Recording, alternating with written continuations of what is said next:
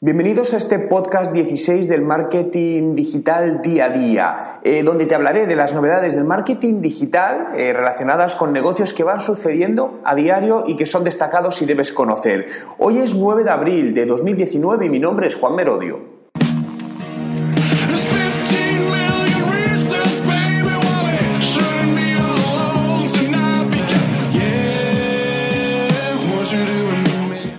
Comenzamos hablando de tres aplicaciones que para estrategias de social media te van a ser muy útiles. Son aplicaciones relativamente nuevas, personalmente no las conocía, las estoy descubriendo y creo que es muy interesante compartirlas contigo. Fijaos, la primera se llama Bot Letter. Os voy a dejar los enlaces a las tres aplicaciones justamente en la descripción.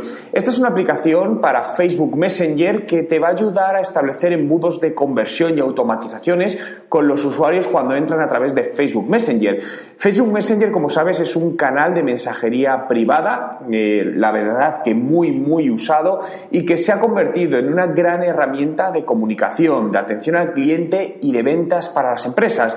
Por lo que usarlo de la manera adecuada y además complementarlo con herramientas que te permiten automatizar ciertos procesos potenciará enormemente los resultados que puedes conseguir con Facebook Messenger. Y seguimos con otra aplicación que se llama Y básicamente se definen como una herramienta que crea páginas de aterrizaje para versiones móvil.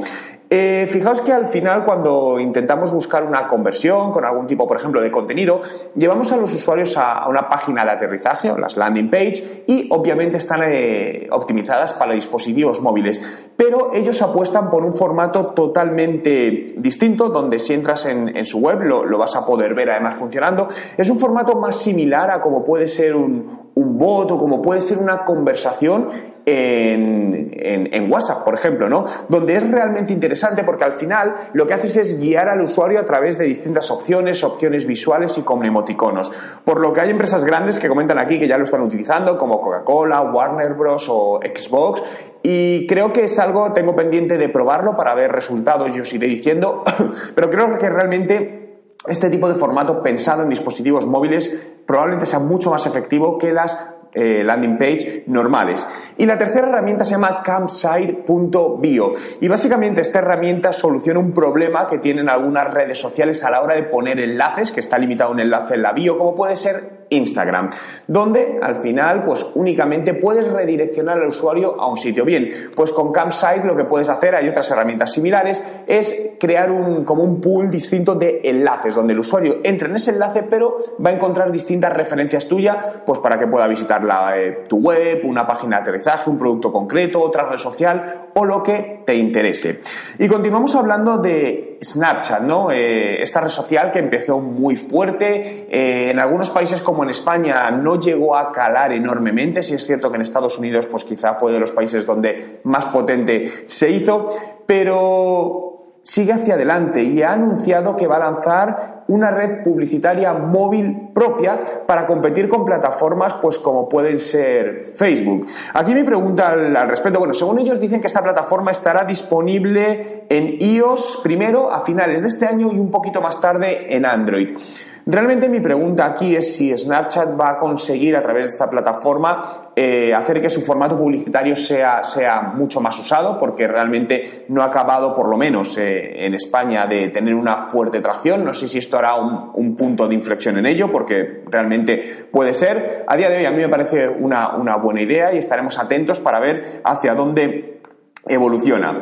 Eh, hablemos de, los vídeos, ¿no? Y de la creación. Antes te mencionaba el tema de embudos, ¿no? Y toda la creación de, de los embudos es algo es algo imprescindible, ¿no? Y que todavía eh, sobre el total son muy poquitas empresas las que los usan, porque al final los embudos lo que te permite es llevar al usuario a distintas fases, ¿no? A lo largo de su, eh, de su eh, ciclo de venta, ¿no? De, los distintos puntos de contacto que tiene contigo, irle avanzando a las fases hasta llegar a la compra. Bien, pues pensemos en embudos, pero enfocado a la parte de vídeo y cómo meter los vídeos, toda la parte de video marketing, en, en este proceso de embudos, ¿no? Para lo cual, obviamente, lo primero que tienes que hacer es analizar el ciclo de vida de tu cliente y ver cómo puedes meter contenidos en vídeo a lo largo de ese proceso para empujar al usuario hacia, hacia el embudo, es decir, al final del embudo y la conversión. Algunos ejemplos, puedes utilizar, por ejemplo, eh, testimonios de otros clientes. Imagínate un usuario que ha pedido información de, un producto, pero no lo ha comprado y a los tres días decides enviarle un vídeo de un usuario donde habla de su satisfacción con ese cliente. O, por ejemplo, en tiendas online, imagínate usuarios que dejan carritos abandonados, que han decidido comprar un producto, pero al final no lo compran.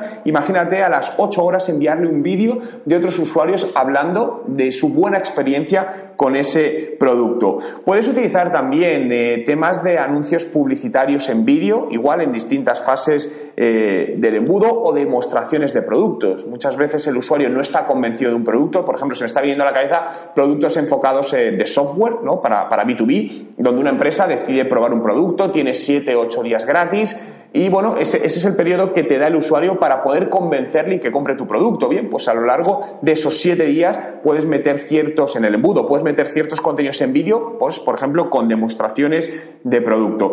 Por lo que siempre que hagas embudos, juega con contenidos en distintos formatos. Pueden ser contenidos en vídeo, puedes meter herramientas como SMS, WhatsApp y por supuesto la parte de vídeos.